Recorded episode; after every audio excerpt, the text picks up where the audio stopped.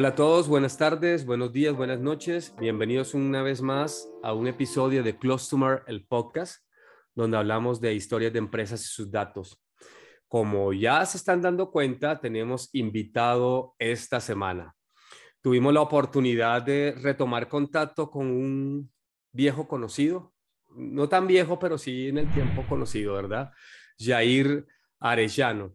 Déjenme, como siempre, comentarles un poco sobre Jair. Eh, Jair pidió que lo presentáramos como un joven empresario apasionado por la tecnología y de los retos. Eh, se preguntarán por qué Jair está aquí hoy. Bueno, es un tema que creo que todos tenemos que coincidir que es de mucha importancia antes de cualquier proyecto de datos y es que hoy queremos hablar de la calidad de los datos, ¿verdad? La antesala lo que es la analítica, el machine learning y la inteligencia artificial. Permíteme, ya ir un momentito, eh, presentarte y, bueno, dar tus credenciales para que las personas sepan quién eres, ¿no? Eh, bueno, Jair es licenciado en informática por la Universidad Autónoma de Sinaloa, maestro en dirección y administración de empresas por la Universidad Rioja, con especialidad en marketing digital. Eh, al igual que muchas personas que han pasado por este podcast, es socio director, pues su compañía se llama Dostix.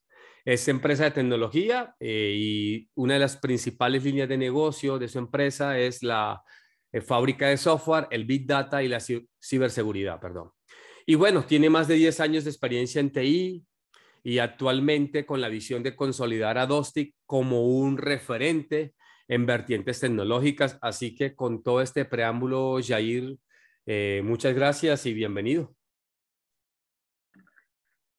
¿Qué tal, Falco? Muchas gracias por la invitación. Yo encantado de estar aquí compartiendo pues un poco, ¿no? De nuestras experiencias, de lo que sabemos, de lo que conocemos de este tema, pues tan importante que es el, el tema de la calidad de los datos, que pues si bien lo comentamos es, es antes de llegar a, a, estos temas también muy importantes y que a final de cuentas, eh, a través de ellos llegamos al resultado final, a lo bonito, del negocio, a estos dashboards o, a esta inteligencia que todos queremos conocer para mejorar nuestros servicios y atender mejor a nuestros clientes, ¿no? Venga, venga, bienvenido de verdad y gracias por, por atender el llamado. Sé, que estamos casi al final del año y todo el mundo anda corriendo en 30 cosas, pero bueno, bacanísimo que compartamos precisamente esta necesidad también de nosotros expresarles a la gente conocimiento, aportar un poquito a, la comunidad que estamos creando. Y bueno, yo, yo quisiera empezar la plática, esta plática interesante, porque ahí coincidimos totalmente de que sin calidad de datos no hay nada. Pero empecemos, ¿no? Aquí hay todo tipo de personas, Jair. Hay, hay, hay dummies, hay intermedios, hay expertos como tú. Vamos a platicar un poquito de todo. Y me gustaría empezar preguntándote, bueno, cuando hablamos de calidad de datos, ¿de qué estamos hablando? ¿Qué, qué, qué implica esto, no? Para aquellas personas que a lo mejor piensan que es tomar datos con todo este auge que hay, empezar a procesarlos y hacerle preguntas a los datos. Eh, me gustaría que nos comentaras al nivel que tú guste, puedes explayarte. ¿Qué es esto? Cuando se habla de calidad de datos, ¿qué es? ¿No? ¿Qué implica? Sí, claro que sí, Falco. Mira, quiero empezar con una, una frase este, no recuerdo exactamente quién es el autor, pero que dice que los datos deben ser como el agua, limpia, accesible y de calidad. Entonces, con, con esa frase inicio para un poco ir relacionando cómo es que tienen que ser los datos para que realmente sean funcionales y dejen valor a la compañía, ¿no? Que mucho se habla de que los datos son el nuevo petróleo y que los datos es un activo de la empresa. Bueno, hay muchísimas frases que giran en torno a este tema de los datos, pero tiene que ser así. Si no tenemos esos datos estructurados, limpios, accesibles, seguros, de calidad, que aporten realmente valor, pues no nos sirve de nada, ¿no? Y, lo vamos a explicar a través de sus seis dimensiones. Hay quienes dicen que son siete, hay quienes dicen que son cinco, seis, pero vamos a hacerlo breve a través de, de estas seis dimensiones. La primera es que los datos deben de proporcionar una visión única, Falco.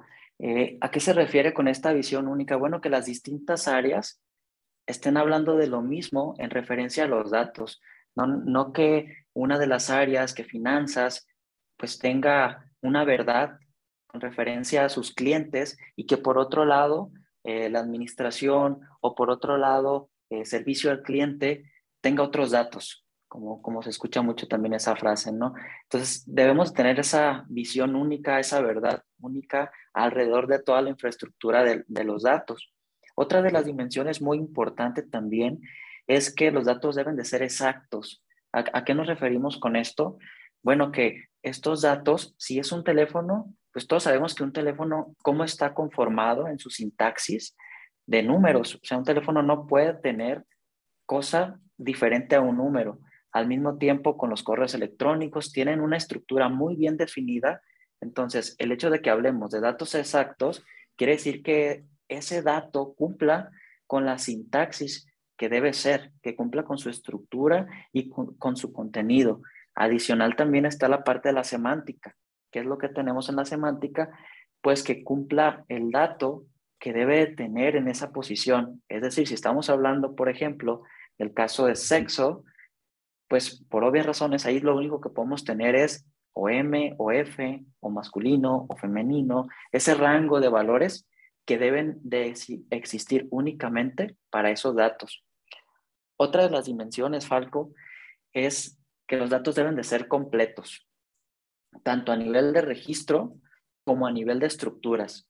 ¿Qué significa? Bueno, que si yo tengo un cliente, pues de nada me sirve tener un cliente para el cual no tengo los datos de dónde contactarlo. Entonces ya estamos hablando ahí de una falla de completitud dentro de ese registro.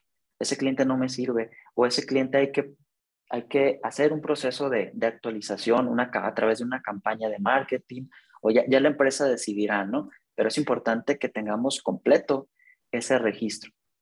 Y en cuanto a las estructuras, pues la completitud se basa en que tengamos realmente todos los datos posibles de, esa entidad. Y podemos poner un ejemplo muy básico.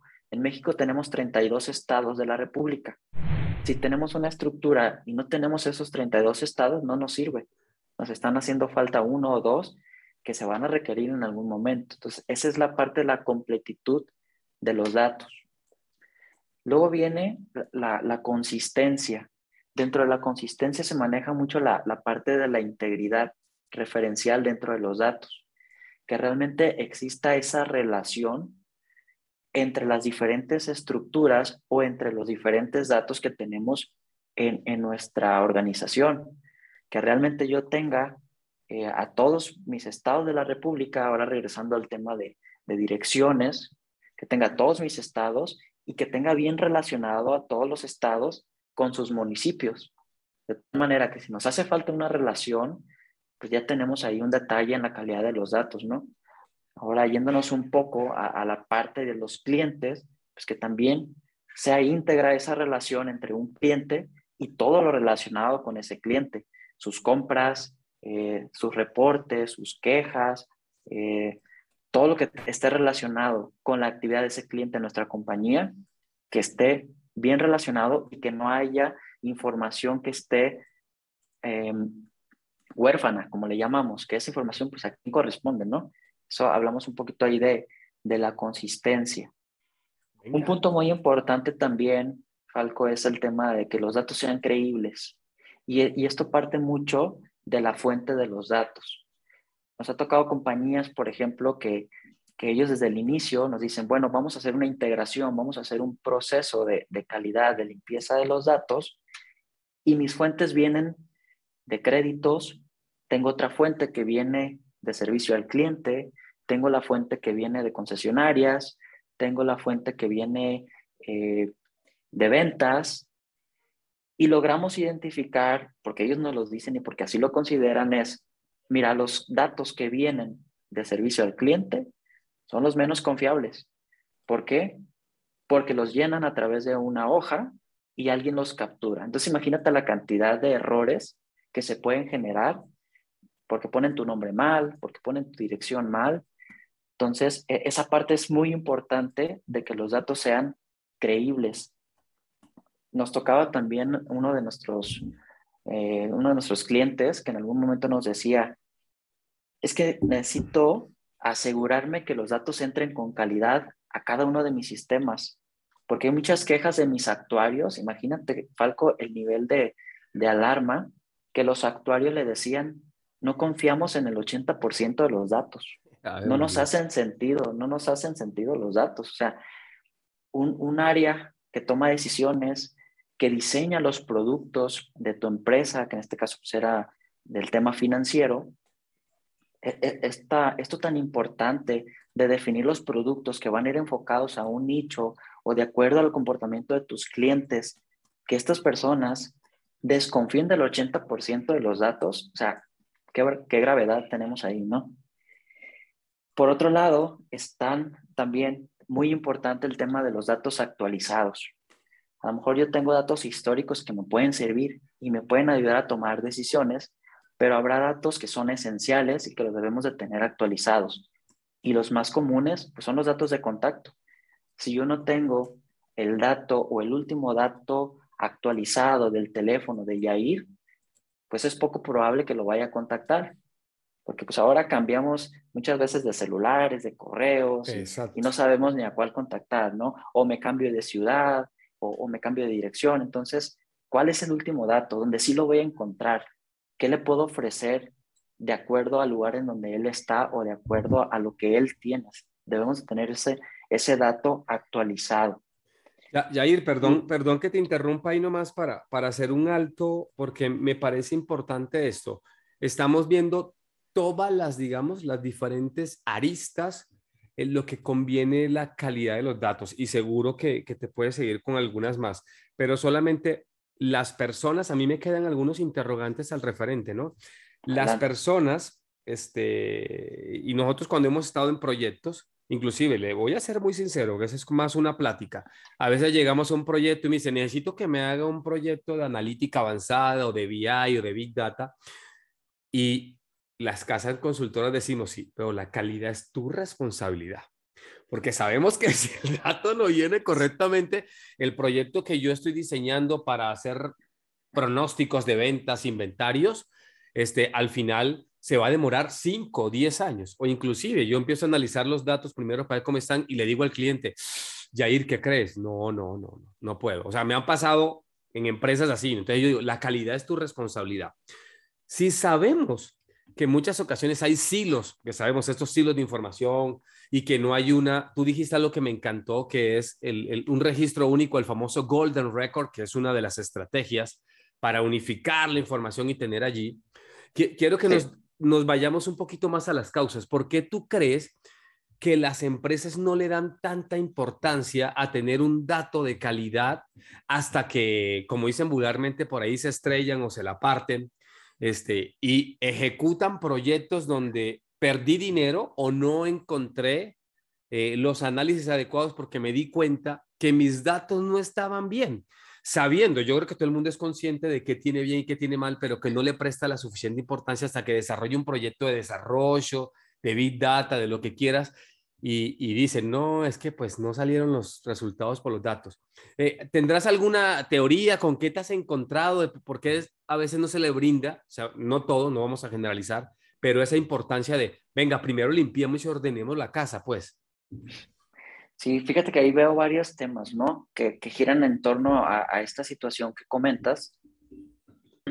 Desde la integración de, de las áreas de TI con, con negocio, que es muy importante, hasta los servicios estos que son de moda. ¿Y, ¿Y por qué son de moda? Fíjate que últimamente, pues todas las compañías quieren tener proyectos de este tipo que comentas, ¿no? De analítica, todos quieren hacer minería, todos quieren hacer inteligencia artificial, machine learning, pero fíjate, Falco, que eso está en la punta del iceberg. O sea, eso le llamamos nosotros la, la cerecita del pastel. Pero debajo de todo eso tenemos lo que es la seguridad, la planeación, las estrategias de los datos que, comentábamos hace un momento, el gobierno de los datos, la calidad de los datos, que es muy importante antes de efectuar este tipo de proyectos. Entonces, esto, pues son temas que en muchas ocasiones las compañías se pasan por alto. Buscan tener la cerecita del pastel antes de tener el pastel hecho o antes de tener el pastel bien este, elaborado, ¿no? Y no es que no se pueda hacer, como bien lo comentas, Falco, pero es una premisa de decir, bueno, depende de los datos que tú metas, va a ser el resultado que tú vas a obtener. Entonces, adicional, que esto puede también llevar más tiempo en estos proyectos, conlleva mayores riesgos y claro, eso se traduce a final de, cuentas en un mayor costo. Venga, venga, venga, gracias por decirlo porque yo me canso en mi masterclass con la gente. Oiga, venga, vamos a elegir un proceso que la calidad sea la mayor posible.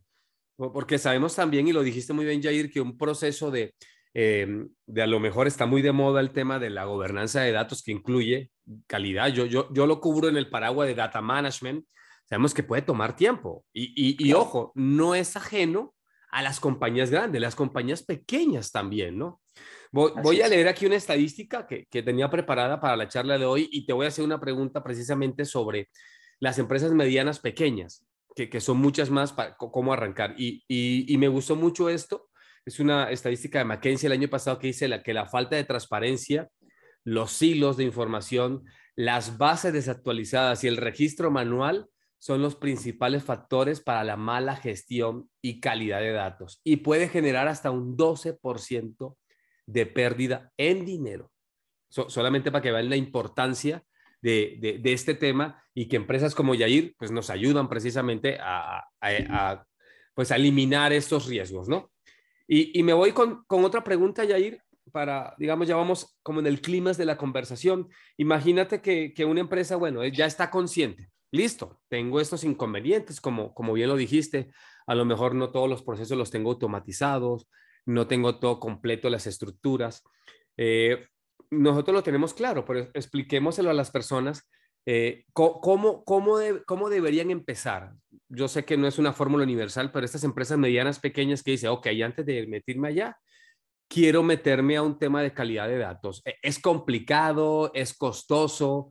¿Cuáles son como las premisas que deberían tener en, cuenta para arrancar un proyecto, hablando en, ejecución o en planeación y decir, venga, vamos a hacer este, este proyecto? ¿Qué deberían considerar, Jair?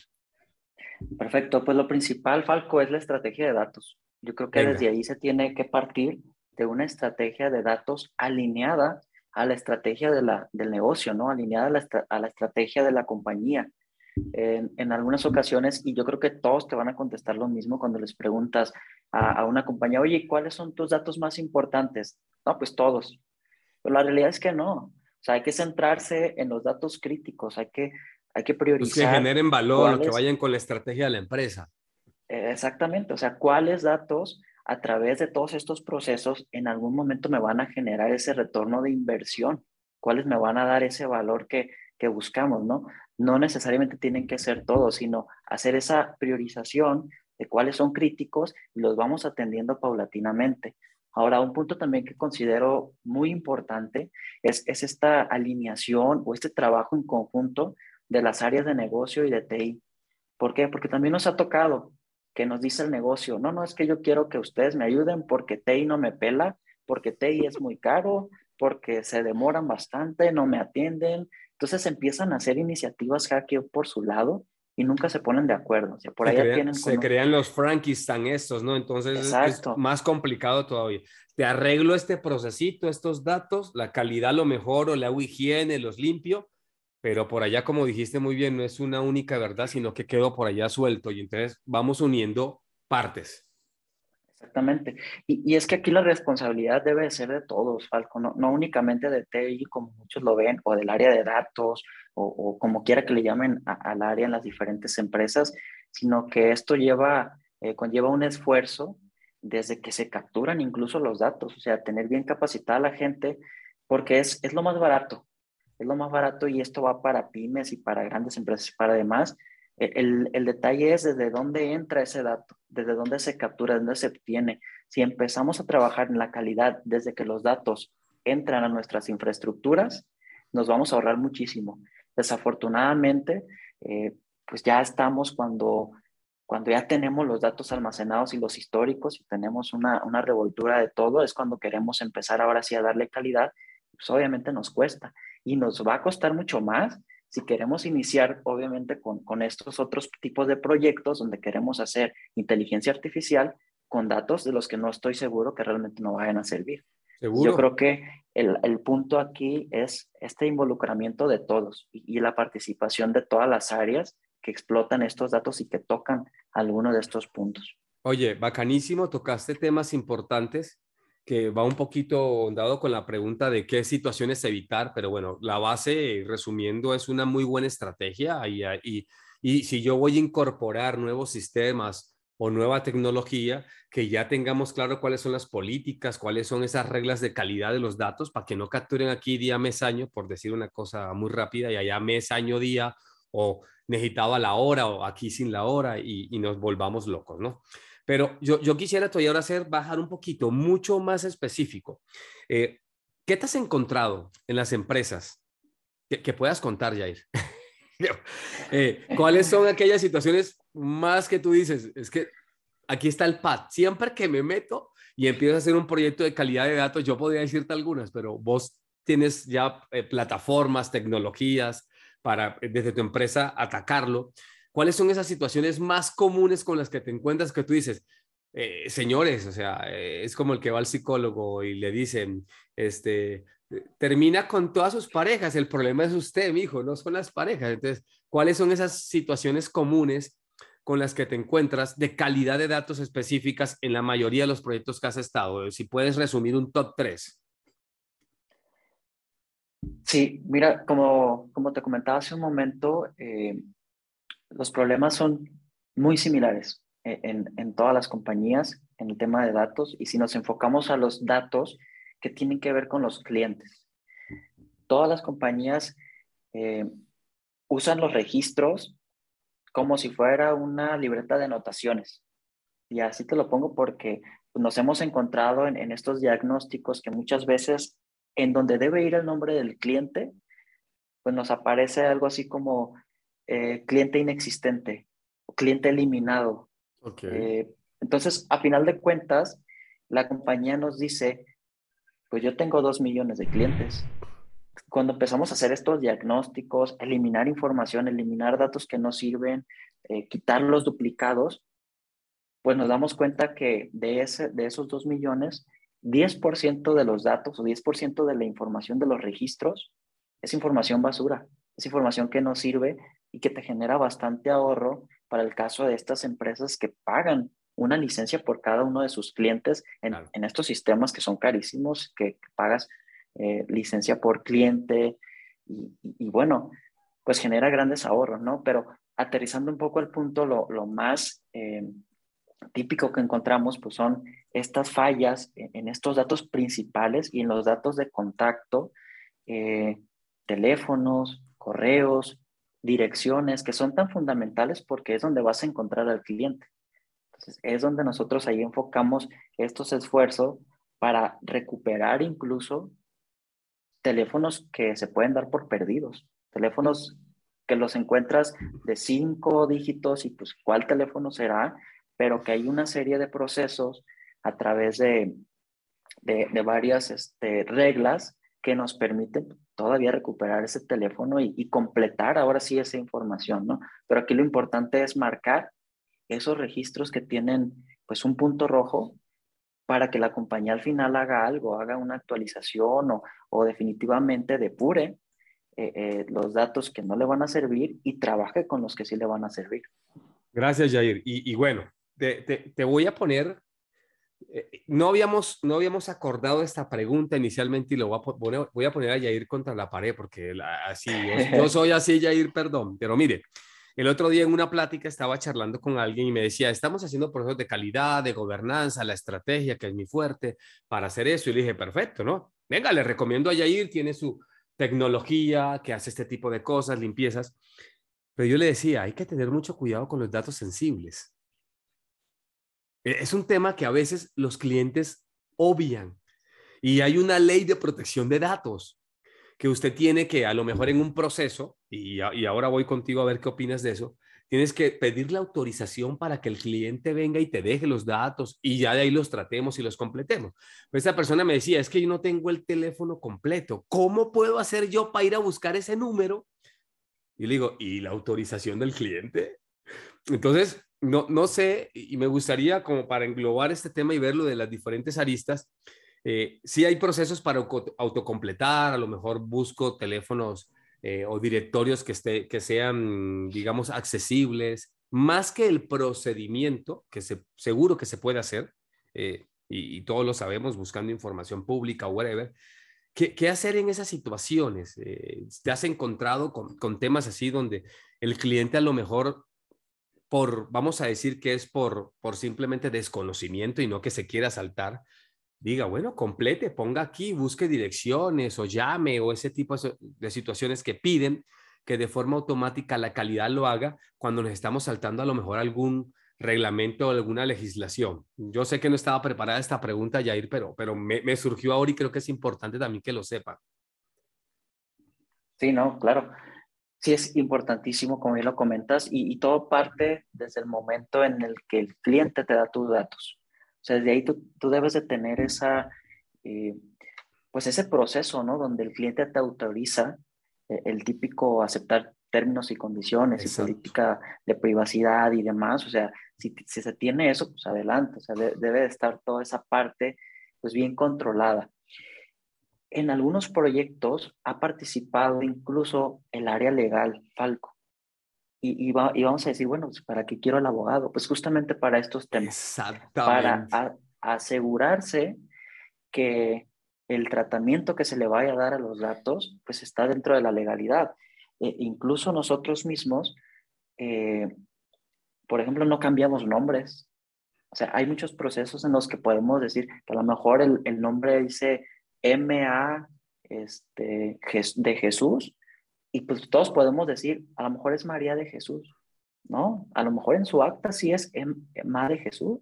Entonces, no podemos cambiar ciertos datos por, esa, eh, por ese, e, ese detalle, porque es muy delicado, no podemos cambiarle de nombre, no podemos hacer transformaciones que estén fuera de lo legal y por eso también es importante que se involucren las, las áreas legales, ¿no? Decir, a ver, ¿qué sí se puede hacer? ¿Qué sí tengo dentro de mis políticas? ¿Qué sí puedo cambiar?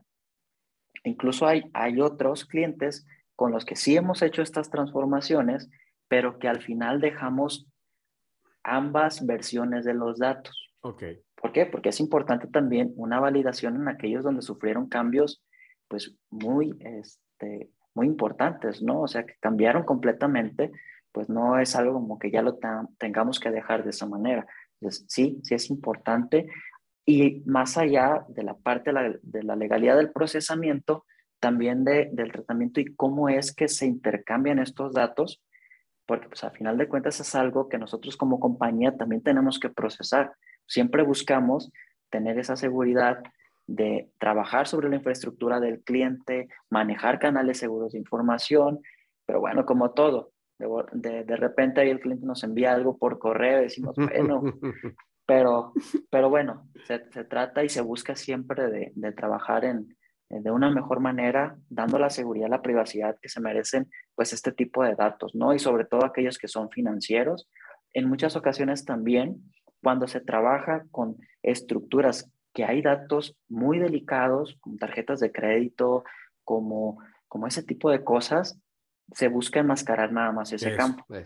Entonces, eso también es importante que parte del negocio, pues esos datos se, se, les haga una máscara o se omita esa información, porque es así definitivamente pues no la podemos tocar ni, ni, visualizar, a menos de que sí haya algún proceso que tenga que cumplirse, que lo involucre como tal y apegándose, pues obviamente también a la legalidad y privacidad de los mismos. Venga, Yair, muchas gracias. Ese es el tema porque por lo general es un tema que se omite y, todavía mucha gente es reacia a eso, ¿no? Inclusive ahí hay todo, estoy tratando de buscar eh, eh, mucha documentación al referente y empaparme sobre ese tipo de situaciones y uno que está muy de moda, que es lo que viene ahora, que es el tema ético de los datos que también tiene que ver con eso. Pero bueno, eso lo podemos dejar para una siguiente sesión, Jair, porque eso da para hablar, eso da para hablar tres horas más, ¿no? Entonces, la idea es que tengamos capítulos, capítulos pequeños y yo, yo creo que vamos a ir, vamos a ir cerrando un poquito. Me gustaría, Jair,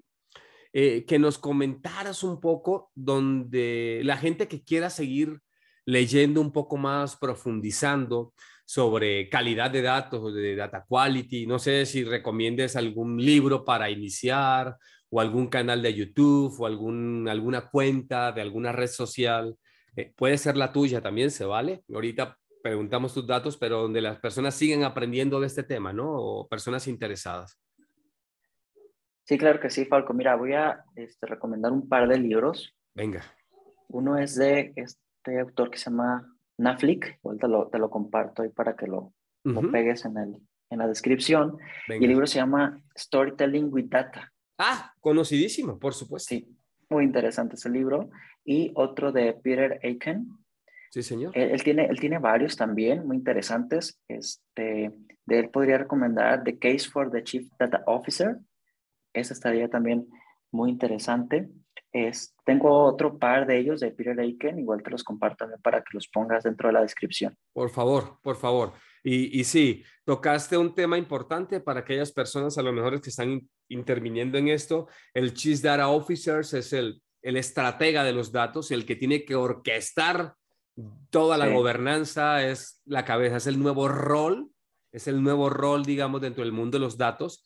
Y ojo, señores, perdón, los de tecnología, no debe depender de tecnología, debe depender de negocio. ¿Estarás de acuerdo conmigo, Jair, en eso? Sí, correctísimo. Venga, venga, venga. Bueno, Jair, te quito un par de minutos más y, me gustaría que, bueno, además nos comentaras dónde la gente puede contactarte uno a uno. A lo mejor alguien está interesado eh, en alguna asesoría, en un one-to-one, en preguntarte sobre las, las herramientas, las soluciones que tienes para dar sobre calidad de datos, e-, es el momento, Jair. Sí, claro que sí. En la página, sin problema, www.dostix.com.mx.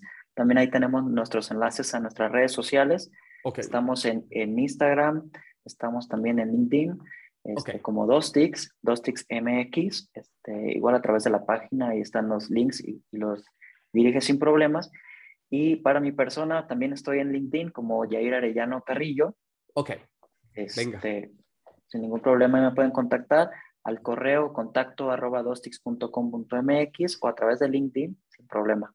Venga, venga. Bueno, y, y finalmente lo que siempre hacemos eh, es, mm, Jair decía a las personas, quédate con esto. Si tuviéramos que resumirse, que a veces es complicado resumir el concepto y lo que hemos hablado, lo que llamamos el famoso takeaway, este, ¿qué idea o qué mensaje, puede ser una o varias, de este episodio, de esta charla gratificante, te gustaría que las personas se llevaran este, a su casa? Yo creo que el mensaje final sería que para tener una buena calidad de los datos, se requieren herramientas, se requieren los sistemas adecuados se requieren los recursos adecuados, la especialización adecuada, pero más que eso, Falco, se requiere una cultura en los datos, cultura de la gestión de los datos. Es importantísimo. Entonces, se requiere de mucha asesoría, mucha capacitación y pues tú, tú, tú sabrás bien ahí los temas de capacitación, que a eso te dedicas, que de ahí parte, ¿no? De concientizar y de que realmente haya esta cultura de la gestión de los datos. Venga, venga, Yair, pues muchas gracias. Ahora sí que, señores, espero que este episodio les haya servido como un detonante para no solamente entrarse al mundo de los datos, sino para poner la plataforma, la base de lo que se necesita para hacer una buena, digamos, darle valor a los datos. Te agradezco, Jair, eh, de verdad por estos 30 minuticos, se nos fueron volando. La idea es que fueran 15, pero bueno, estuvo súper padre la, la, plática. Espero tenerte nuevamente en una nueva ocasión y bueno, seguir frecuentándonos para futuros proyectos. Eh, no sé, algo que quieras, que quieras eh, adicionar. Claro que sí, Falco. No, al contrario, muchísimas gracias por la, por la invitación. Yo encantado y, y, y ojalá que nos podamos ver pronto. Venga, venga, seguro que sí. Bueno, jóvenes, muchas gracias a todos por escuchar K Close el podcast y nos vemos en un próximo episodio. Hasta luego.